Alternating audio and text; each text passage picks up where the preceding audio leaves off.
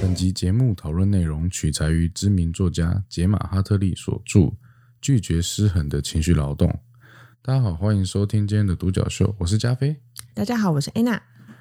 天呐，我们上一集有讲到这个情绪劳动的失衡嗯，在家庭方面的影响。对啊，我们今天这个要继续讲的是这个有关于职场上面跟社会上面情绪劳动失衡的一个状态嘛。对，嗯，那那我先问你一个问题：你说冬瓜到底要不要削皮？ 这上一集的问题，你居然延续到现在还在问？就是因为我们是连着录的啦，所以说我刚刚还是一直停留在这个部分，就是说冬瓜到底要不要削皮啊？冬瓜要削皮啊？不用削皮，我干嘛提出来？不是丝瓜才要削皮吗？冬瓜也要削皮，冬瓜外面那么硬的皮，不削怎么吃？可是，你是因为它一不圈是一圈的，但对是它、啊，全年卖的不是一圈吗？但它还是有一圈的皮、啊它不是就是已经处理好了吗？没有没有没有，它把皮削掉才软的，不然那根本不能吃。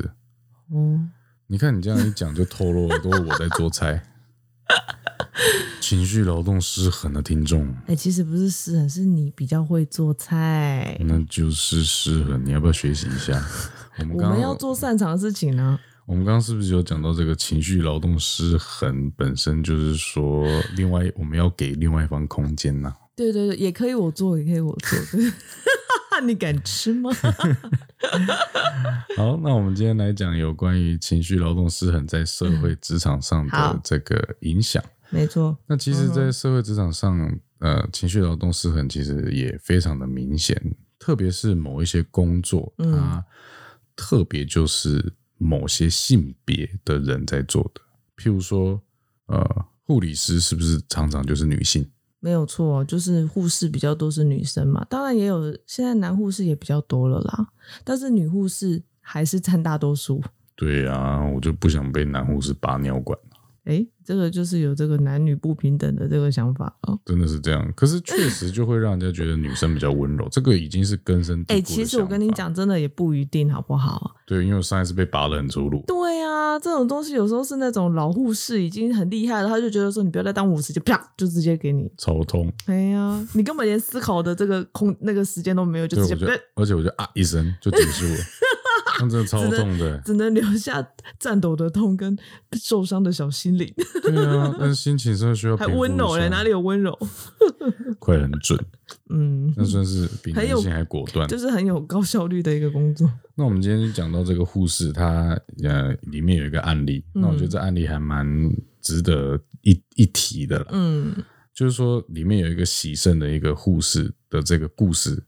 他在帮客人服务的时候，那客人因为他突然一个转身抽离，结果客人用过的针头刺伤了这个护士。哦，那嗯，因为在这个过程中，病人一定会觉得说没怎样，因他为也大部不以分为意，对不对？对，因为大部分人也会觉得说自己的血又怎么样，可是其实，在护士的心里，他哎会觉得说，呀，他会觉得，哎、我怎么知道你有没有什么艾滋病还是什么？就是一对啊种未知的恐惧、就别人的血液突然间到你的血液里面去，这对谁不会怕？那他因为他在职场中，他也不能够表现出很恐慌，嗯，给病人这个表表现出来，让病人感觉到。那要他表因现出一为个专业的态度。对，那他因为也还在上班，所以他也不能够马上就去做检查，嗯所以他到四个小时之后，他才去做检查。那检查完发现没事之后，他的那种恐惧跟沮丧，让他在一回到车上嗯的时候，他整个就崩溃大哭了。其实这种感觉我真的可以体会，嗯，就是你在过程中，因为你要表现出专业跟敬业的态度，可是真的你的情绪的这个部分，你在那几个小时里面都不能去做整理，然后到真的到点的时候，真不行。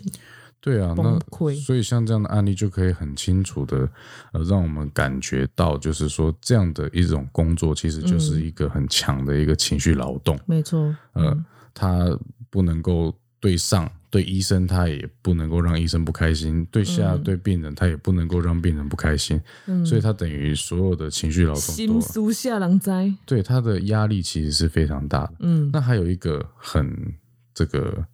情绪劳动很带很重的一个嘿职业，嗯就是空姐。好，当然，我光是讲空姐这件事就已经不公平了，因为对还有空姐少嘛。嗯对，是的。对，可但是，一是般大家在讲都比较多会讲空姐，因为有百分之七十五的这个空中服务员都是女性啊，嗯，那你知道他们这个情绪劳动重到，就是说他们连下班呢回到平地都不是在飞机上，他们的笑容是收不起来。保持一个微笑，专业的微笑，这真的会这样子哎、之前就有一个那个空姐的朋友就是这样子讲，就是她回去梳洗完之后，她 发现她好像那个情绪还掉在这个上班的状态，脸部表情好像已经有点僵掉了。这样就让我想到小丑、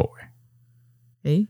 怎么说？但笑容就停不了啊。你说她画上去的？对啊，你不觉得？哎、这是突然让我觉得说，好像这些情绪劳动带很重的这些职业的人，其实他们就有点像小丑这个工作，就他们的、嗯他们必须要不断的取悦别人，以至于自己就算不想笑，脸上的笑容还是挂在那嗯边，就很像画上去的。 对啊，她你看她不是有一幕就是画上去，可是她其实眼睛在流泪，对啊，哦，好难过哦，嗯。有没有突然觉得我举这个例子好像很聪明的感突觉然？间就有点智慧的一段话、哎，真的，我觉得我本我身们就是不用在你这个部分再琢磨下去，啊往下走。不能够我多就夸奖我一秒吗？我都知道你要怎么说了，往下走。 OK，那我们在这个工作上还有一些这个像是女佣啦，哦，对，你看你都讲女佣了，你就很少嗯会讲男佣嘛。可是其实，在恋爱中很多都是男佣，有没有？嗯、就是帮啊那女就朋友是提，已经包包啊没有没有，那个就是怎样子？你刚刚讲的啊、追求的目标达对，到就了，在追求当中，啊他付出情绪劳动，对？嘛？是不是就可以当男友？然后这个不追到了之后，是不结是婚了，女生就变女佣了，是不是这样子说很悲伤，说出来都累。 ？Say story，对啊，包含什么保姆啊，嗯修，保姆也 girl 是啦一个，情绪劳动的工作，你看嗯，都讲修 girl，没有修又 boy，对耶。可是搞不好再过几年会有啊。真的。因为我们这个时代就是这样子啊，就是比较尊、比较去看重这些议题，所以搞不好之后的职业就是会越来越接近男女平权这件事。所以以后我们看到那个车展，那种特斯 拉、嘿 Lamborghini 旁边就站猛修男，博一呀，就是直接是只有一个蝴蝶结，然后裸身、我觉得三角，可是我我觉得，你看像有一些拍照有没有、嗯辣妹不是会在譬如说跑车的引擎盖上，嗯，然后给人家拍照嘛？可对是如果是猛男，感觉那引擎盖会凹下去耶、他不用他不用真的坐着，他其实只要微微的靠着就可以了。男生做这样的 动作，我们还是要看这个体态的这个这个展现呐、啊。那太重了，一坐下去，干妈凹进去， 他应该是应该不至于吧？如果这样子的话，这台车也不是很好哦。没有，因为它的跑车有一些跑车那个部分做很薄，为了要轻量化，哦，这一所以点它是那嗯我个不太了解的地那方。个地方不太适合，本来就不太适合受众。那这样子的话，女生也不太适合坐在上面，不是吗？有时候可能真的也不敢太大力，不然一坐下去，今也是天会的薪水凹哦都没了。应该是不至于啦，只是会怕啊。会怕呃，就是会往下尤其沉是一那些。个你，你想一想，那个很瘦的 model 才几公斤，五十吧，四十几、五十。嗯啊，如果是壮男的，都八十哎，哦那还是有差的好不好？嗯虽然想一想放，他如果真的坐上去，好像也不是太好看。这你看，你性别歧视了吧？没有，我是觉得这个体态的这个感觉，因为男生的话应该是，所以我觉得只要你看，你车看，都会有男，都会有那种应该，你看那对个对嗯超跑旁边站辣妹，那所以什么样的东西旁边要站修 boy 壮壮啊？你知道什么吗？我刚刚已经想到了，什么？狗狗肉， 很适合，对不对？你看，因为跑车很刚硬嘛，所以旁边要其实还站蛮适合的、欸，旁边要站这个很阴柔的女生啊哈啊，。狗狗肉很可爱，所以旁边就站猛男。然后哎其猛嗯实这样子真的，我我觉得还不错、欸。你知道猛男要怎么拍照吗？嗯把狗狗肉举起来，哎呦喂，超累，这工作到底要好给他多少辛钱？苦哦！ 这个不是情绪劳动，这直接劳动这，是直接我动。我们今天这边，我们今天讲，我们今天直接改掉主题，真的是很跑题直接耶。劳动。 好，那我们接下来讲这个，嗯在职场上，嗯我们有一个发现一个呃，蛮蛮有趣的现象。嗯，我我我我觉得你好像也有这个相同的这种经历，嗯，你可能会有同样一份工作，可是主管可能会遇到男生或女生，嗯那同样很强势的嗯主管，如果是男生，你就会觉得说，你可能就评嗯价说，哇，这个这个这个这个主管很强势，嗯，这个老板很强势。嗯，很果断。很果断，然后做事情就是快、很准、很有效率。嗯对可是不跟你啰嗦，不跟同你样废话。同样的行为，如果换成是女性，就会觉得说干嘛臭贱的婊子，控 bitch，制狂对烦，类似这样子。嗯，他的婚姻可能不美满，家庭不幸福，对啊，这这种状况就这是都就是一般人会有的闲言闲语就会出来了。对嗯啊。那这不要说我我们在看后栏，其实像呃，我们举个例子啊，譬如说像贾博士，我们大家都觉得说，嗯、应该一般人的共识会觉得他都是一个很强悍、很非常杰出的领导者，对吧？嗯这个应该是毋庸置疑。嗯那他的一些就是他的作品，就是 iPhone 等等之类的，是毋庸置疑的，是很杰出。可是他确实有一些很强悍的风格，嗯比如说他其实不太听别人的建议，他要他就一定要，嗯他有一个很强大的扭曲现实立场。那嗯他就是人缘也人际关系也不是说处的很好，嗯，但是他很杰出啊，对。然后因为他是男生，所以大家就觉得说，哦，那他就是一个很有自己想法的人，对然后他就是一个为了达到他自己的理想，他就是会勇往直前，绝不妥协，对好，很果断的一个一个一个领导者。对。可是如果今天她是女性，啊，就是人缘很差、啊，不好相处，怪咖一个啊。对啊，什么太强势、不随和、嗯难搞、难自私搞，对对，这种言语、这种形容词就一定会灌在他头上。嗯，所以其实女生就很容易会有很多的标签在头上。对，所以这个是这个社会，其实男生也会啦，其实男生也会，只是说如果说对于强者这件事情，对好其像实是有一点不公平。对，所以这就是我们要去表达的失衡。那我们从一项研究里面就可以去发现，我们刚刚讲的其实并不是哈这个我们自己在抓小。嗯你这个我我觉得这个研究真的还蛮 还蛮有趣的。对，这是一个在哥伦比亚商学院的这个二零零三年的研究，在这个商学院的研究里面，他们举出一个真实企业家，这个企业家叫做海蒂，她是一个女企业家，嗯哼，她本身有一个很外向的性格，而且她非常庞大的人脉，她是一个创投业者，就是专门在做投资的创业投资的这样的一个业者。那他因为是很成功的一个企业家，那他也就是说他具备一个成功企业家的故事。那同样的故事，这个商学院呢，把这个故事传达给下面一批学生，告诉他们这个成功者的故事。可是，一半的学生呢，他们用海蒂这个女性的名字，也就是真实的名字。可是，另外给一半学生是用浩尔这个男性的名字。嗯，是，可是神奇的事情发生了，同样的故事，同样的案例，只是换汤不换药。只是换了名字。嗯，可是用男性的名字，所有的学生都觉得哇，这个企业家很棒。可是换成女性的名字，其所有的学生虽然还是佩服他的成就，可是却觉得这样的一个企业家很自私你看这个主观意识带多重，对不对？那这个就是没有办法只是换个的事情名字而已，其实是一模一样的故事。对啊。可是其实你真的成功，也没人可以阻碍你啊。只是说对你就的是对评价于就是会有一些伤害。对啊，可是这样这也是不公平的啊、其实这个就是从小的教育就潜移默化已经影响了，因为他们会觉得想法女生怎么可以这样？女生怎么可以自己把自己搞得那么成功？你怎么没有取悦别 人？其实，在那个潜意识会是这么想的，对，是不是也是会有一种觉得说，靠，我都是这样子在取悦别人，你凭什么可以去做自己？会不会有这种有点嫉妒的想法？呃，你觉得会不会有？你嫉妒，其实这个我觉得嫉还是说妒这本种身就这是嗯种情绪其实很复杂？那嫉妒本身，我觉得就很关键。嗯对，譬如说，我们举总统，嗯如果一个女性要选总统，嗯，就很难，因为她既要表现出领导者的强势，对，但是她又要让人家觉得她她有这展个现女性的呃讨人喜爱的讨这种人喜爱，然后呃不同不凡的气质。对，所以当一个女性，譬如说，因为你要选总统，你一定会有对手嘛。嗯，那你在抨击对方的时候，其实无形之中这样的行为就会让下面的人对你反感，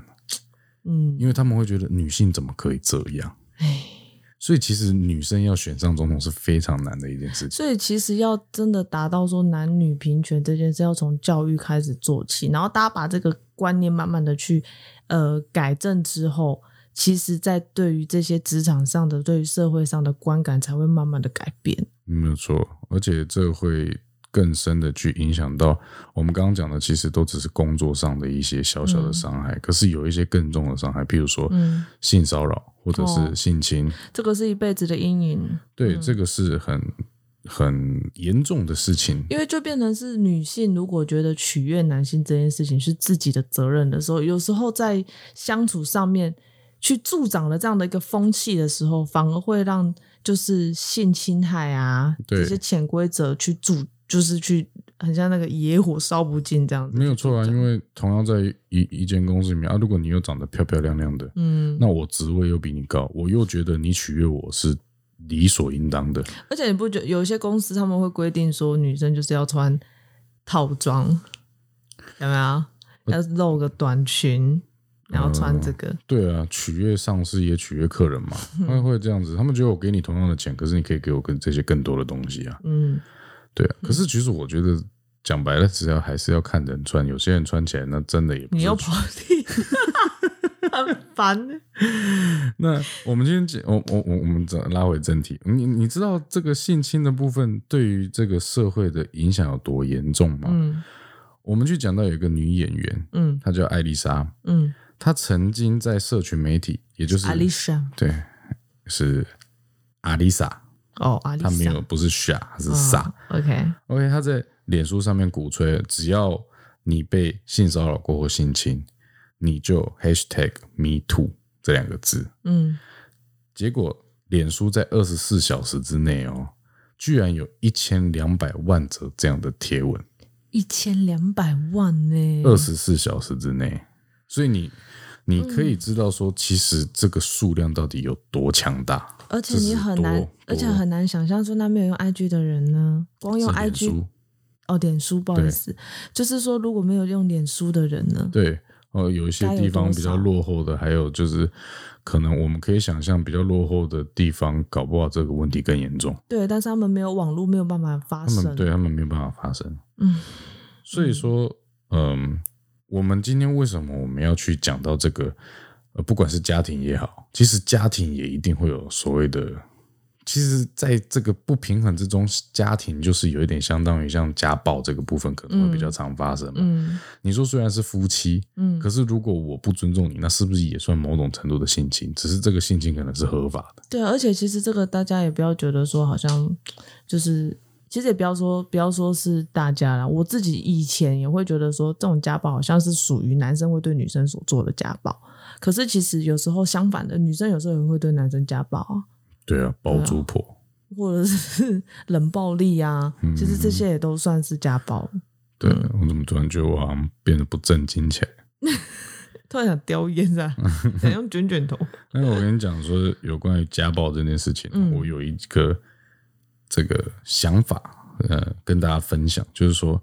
如果你自己本身觉得取悦他人，就你是假设你是女性或者你是男性也好，我们今天假设你就是认为取悦他人是你的责任，嗯那家暴这件事情，有可能或者是你遇到烂对象的这件事，可能更会发生在你身上，因为嗯当这个伴侣他打你，或者是性侵你，或者是怎样家暴你，他他表现出不开心，而你会觉得哦，他不开心是我的责任，然后这个过程中你会自责，对，你会怪自己，然后怪自己之后，你好像可以谅解这件事情，你就会原谅他。而且你还会，你可能还会反过来跟他道歉哦，啊你会跟他就就说啊，不好意思，我让你呃生气了，可能我也有我的问对题宝，贝其实你原谅是我想，你其实是想要再把这段关系给 hold 住，对，可是对方会觉得、呃、没错，就是你的错，所以下次再发生我合理化再打你啊，对，他就会合理然化后只要我的跟行你为啊道歉就好啦。是对，所以说我们今天为什么我们讲这个主题，一一个很重要，我们也是要呼吁大家要有这个正确的观念，男女不平等这件事情，它不仅仅只是在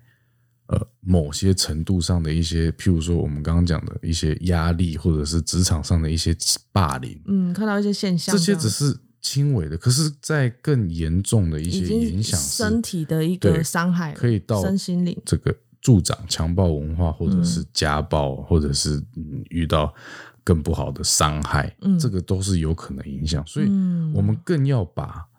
这个情绪劳动失衡的这个概念传达给大家知道。然后大家慢慢的往这个男平女平衡衡、对平等这一个方向去努力。对，所以说到平衡这件事情，我就想到说，其实我以前一直都觉得女权主义者嗯，是那种就是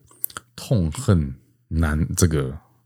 痛恨这个男人，大男人主义这种，对，然后他也痛恨很多的女性的象征，比如说高跟鞋啦、嗯唇膏啦，嗯，这、他们认为就是女性的象。我我以前觉得说，因为其实有一些很你的意思是你痛，你觉得说这些女生是想把自己变男生，是不是？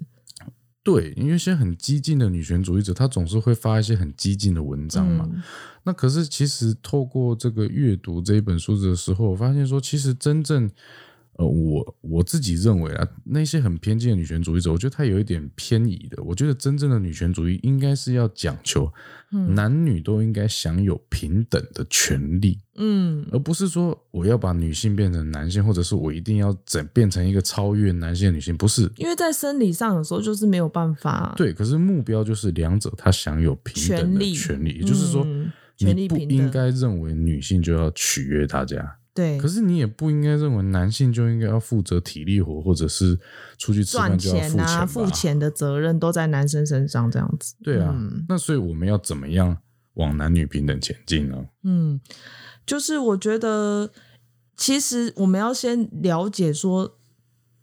要往男女平等这个方面去前进。我觉得我们就要先去讲到一些迷思，就是说，到底是哪一些事情我们会觉得说很理所当然，可是其实它就是一种失衡的状态，要先了解嘛，嗯，才可以再去往比较呃对的方向去走。所以说这样的迷失就让我问你一个问题：嗯，你觉得女生先天上有没有比较擅长情绪劳动？譬如说啊、取悦别人，或者是照顾小孩这一些做家事啊，这个嗯我觉得嗯你觉得这是不是天生女性比较擅长的？我觉得不是天生，但是你会被教育说你是天生的，就是你应该要天生。可是我真嗯的觉得不是天生的，你阅读这本书之前就这样想吗？真的，因为我自己就不是天生很会做家事的人。哦，对了，因为你都不知道冬瓜要不要削皮嘛。对，就是对我来讲，就是我真的是没有什么概念。嗯那所以我会觉得说没有天生这件事情啊，可是我以前真的会这样想哎、因为我发现你虽然你你有没有发现，虽然你不是天生很会做菜，可是其实，譬如说，就以我们两个来照顾婴儿的这部分来讲，我觉得你比较擅长。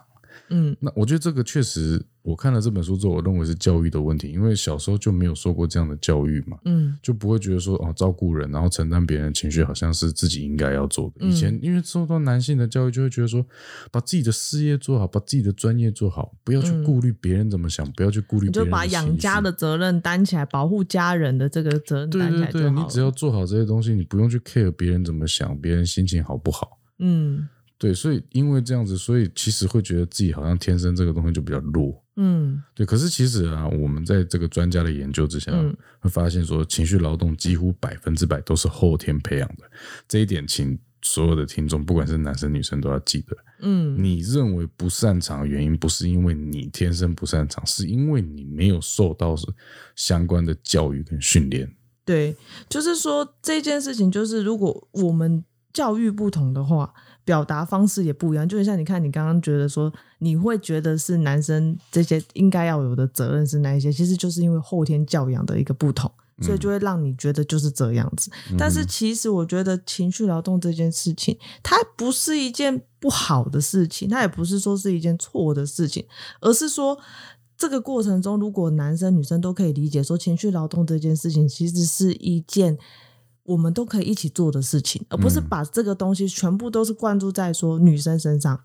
OK，然后男生就是不用去去去做这件事情，那这样子一定会失衡。对，对，如果说两个人都认知到说情绪劳动这件事情，其实就是我们要多关心他人，对，对，然后我们多去就是多想一点，多体谅一点，其实就会达到一个慢慢达到一个平衡的状态。对啊，所以 Anna，你刚刚说到一个重点，其实我们并不是要说情绪劳动不好，其实反而我们要说的是，情绪劳动是一个很重要的一个技能。嗯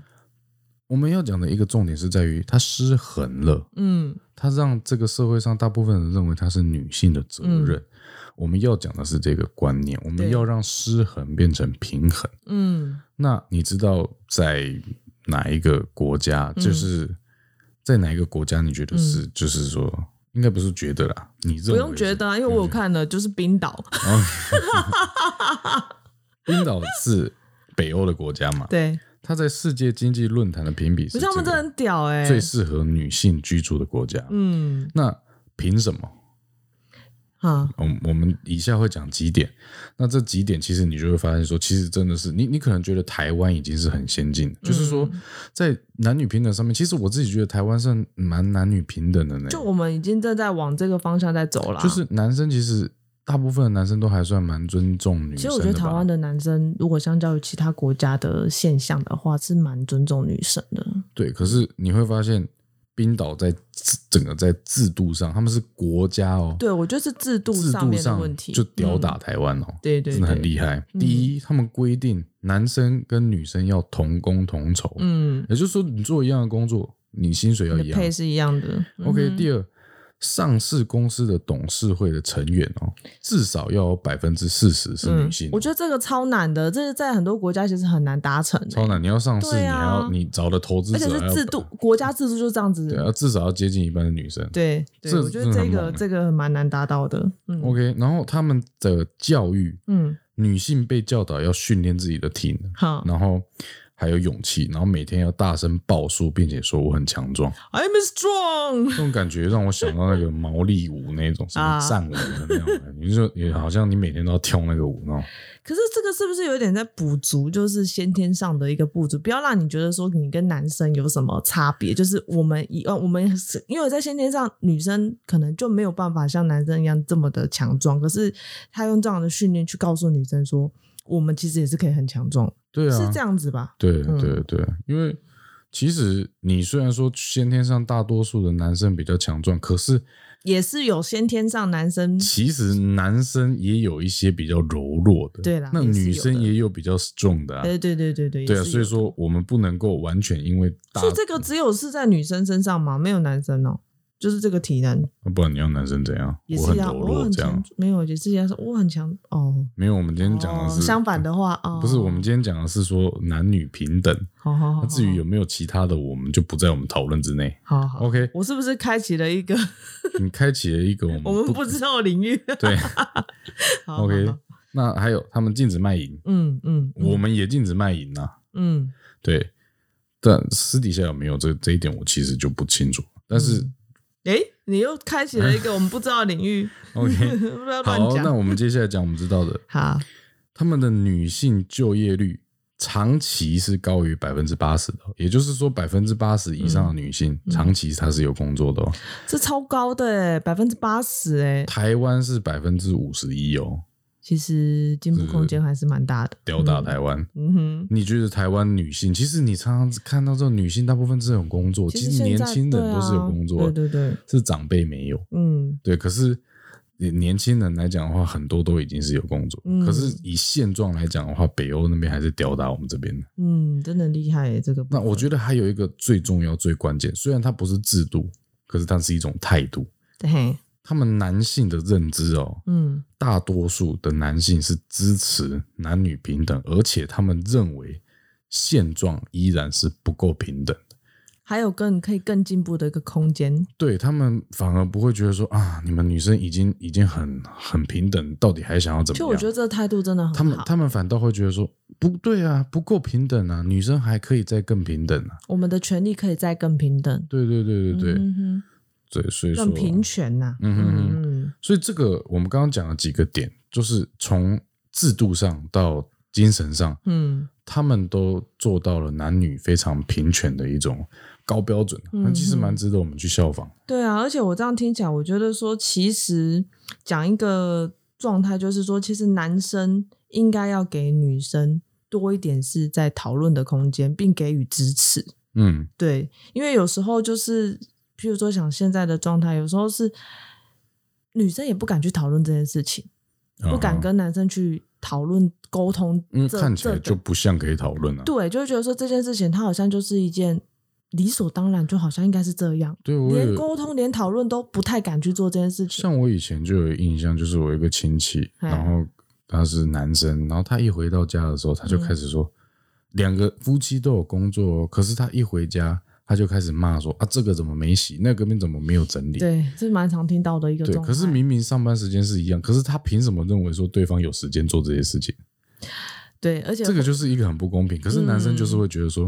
啊，这是你的责任啊，你有上班，你还是要把这些做好，嗯，嗯这其实蛮不合理的，对嗯不对？嗯嗯嗯，所以其实男生应该要把心胸打开，嗯我们到底要怎么样让这个平等这件事情，这个更进步？嗯你心胸要先打开，对，是不是有讨论的空间？可以是不是可以有这个接纳其他意见的可能性？对，呃，这个其他意见，也就是说，我们要先打破一下惯有的思想，嗯也就是说，我们什么叫做惯有思想？嗯，呃，过去我们都会用工作来去决定男性的价值，对，然后用这个取取悦别人的能力，然后来去定义女生的价值。嗯，我们打破这个东西，有时候取悦别人还不觉得你有价值，会觉得你应该的。 对，那这个就是不平衡嘛。对，啊就是那我们是今天要讲的就是说，对男性来说也不平衡啊，嗯凭什么是工作来去决定你的价值？那对啊如果你很会这个打扫家里，难道就不重要了吗？诶，说到打扫家里，就是在延续刚刚讲的，就是说，我觉得女生也要相信说，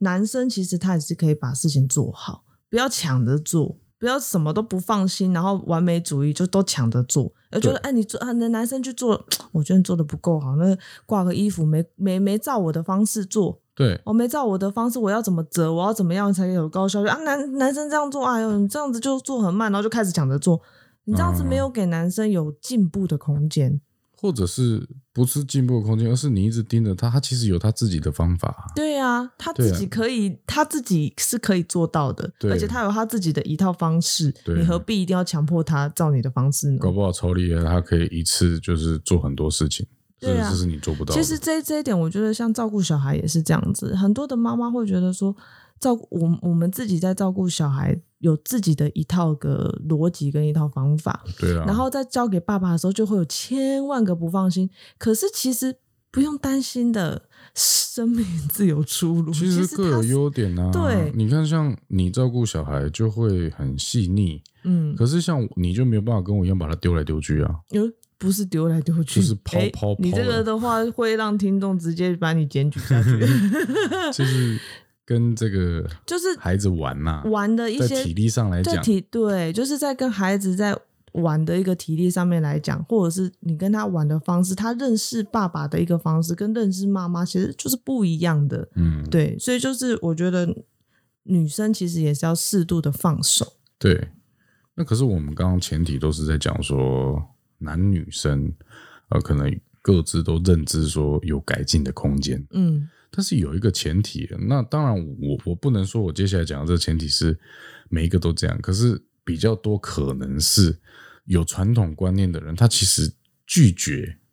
拒绝进步，嗯，譬如就说，是如果对方是拒绝沟通的部分的对，话，那因为我该们怎今么天办我们今天呢 focus 在情绪劳动失衡，那这样嗯失衡的状态在女性方面是比较呃严重的，嗯，所以我们的假设是指说，嗯如果男方拒绝沟通，嗯哼哼哼，那我们女生，我们站在女生朋友的立场，嗯，我们该如何？这问题很大嗯我们该如何去让这件事情有一个进展？对，那嗯哼第一点就是，其实我们要相信，我们还是一定有进步的空间。你要相信你有前进的空间。就是要相信你这个失衡的情绪劳动，还是有机会可以更进一步的改进。对，那这个改进是怎么样呢？就是说，你要停止这个完美主义，停止扛起一切的这个心，你要勇于这个设定界限。对，就是他不改变没关系，你改变，对你不要你你要冒着让人失望的风险，做到一个界限就好，嗯不要无止境的为他人牺牲。就是设定啊，设定那个底线啊。对，那还有第二个很重要，我们刚刚有讲到情绪劳动失衡，有一个很重要会让女性的心失这个心态压力很大，是因为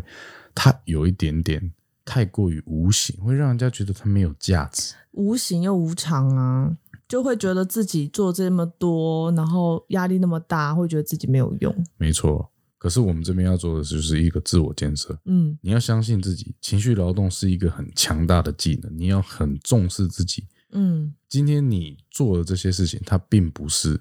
没有价值，它反、嗯它是相反，它是很有价值的。嗯哼哼，而且在未来的时代里，我相信也会越来越多人重视这一块。嗯嗯嗯，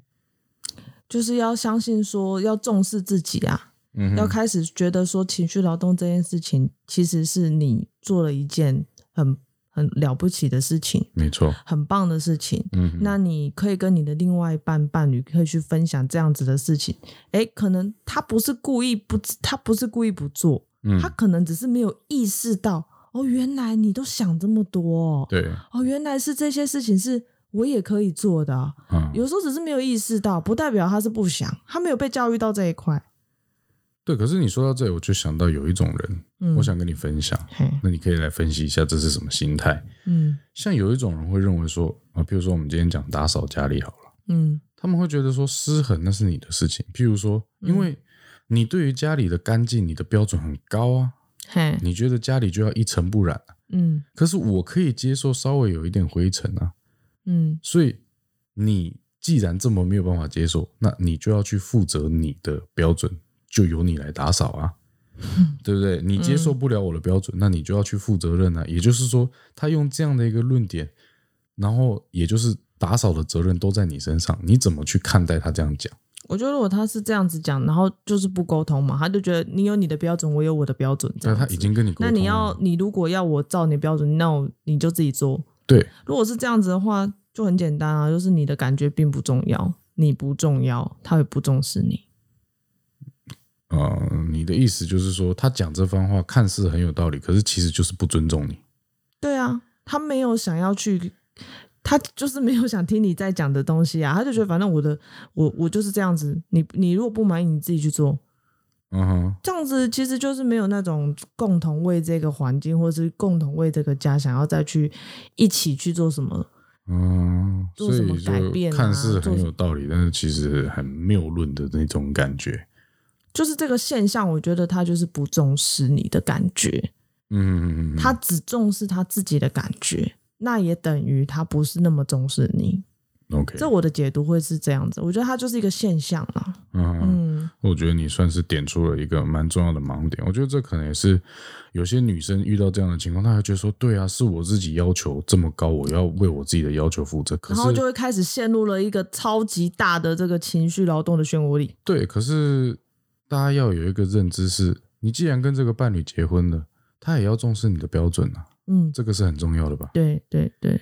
？OK，所以这个在这个又再讲一下，这在婚前这个部分嗯哦，其实就要跟不管是男性女性都一样，嗯价值观这件事情其实蛮重要的。其实光讲到这个，如果你们在结婚之前你就意识到这样子的，就要慎选三思。嗯哼。嗯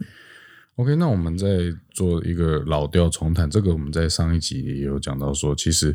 情绪劳动失衡，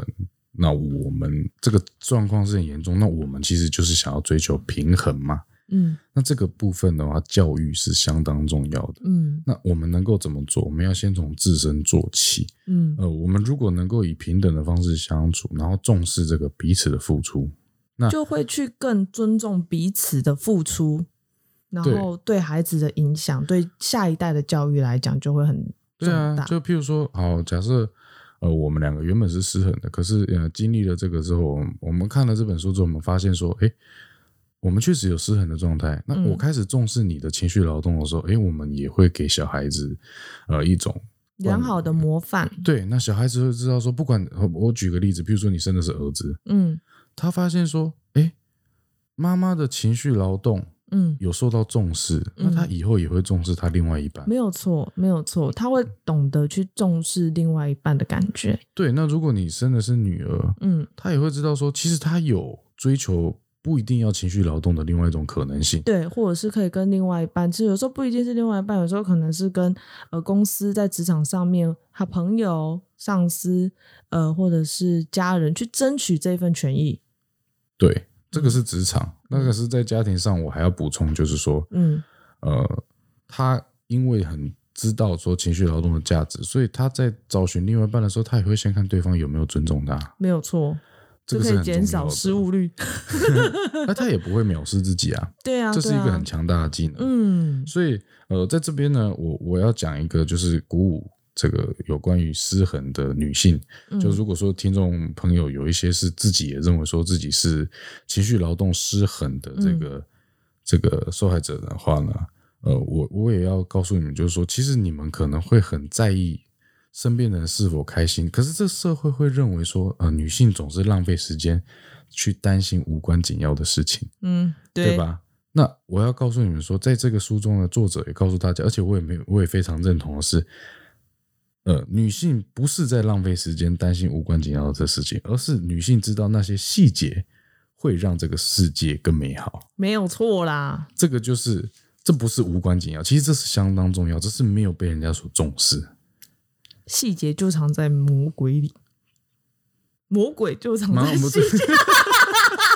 真的很认真讲的时候，我刚刚心里想说，天哪，顺序是不是有一点不太？就这这跟桥到船头自然直是一样的意 思。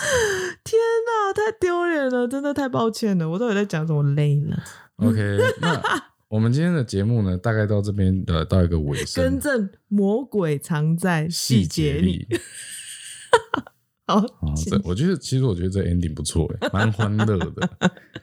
嗯好，那我们到了这个留言时间，嗯呃，我们在 IG 上面都有设留言专区。那嗯我们每一次发布这个呃 Podcast 的新的集数之后，我们就会在留言专区上面发表这个新的动态，就是你可以在下面留言。那我们这一集的留言的问题就是说，嗯你曾经在职场上面呢，有遭受到这个情绪劳动失衡的，呃给你印象很深刻的案例分享。嗯，欢迎听众朋友跟我们一起分享你的呃一些经历。对，那我们的 IG 也有时候你的故事可能就是别人的一个借镜，接近。嗯对，那呃，我们的 IG 也很简单，你只要打这个独角秀，然后后面接 Uni 秀，你应该就可以找到我们。那你也可以在这个账号上面嗯打、呃 Uni U N I，然后一个底线 S H O W，嗯，然后零零一。这个太多了啦，就直接打 Uni 秀，人家就就会找得我到想让了。人家精准你只要找一个到我们 嘛，这提供还有详细一底点线，这怎个么了？太难了。 OK，那很感谢这个今天大家的收听，那我们的节目就到这边，嗯，哦呃，下次再见喽，我是加菲，我是安娜，拜拜。拜拜。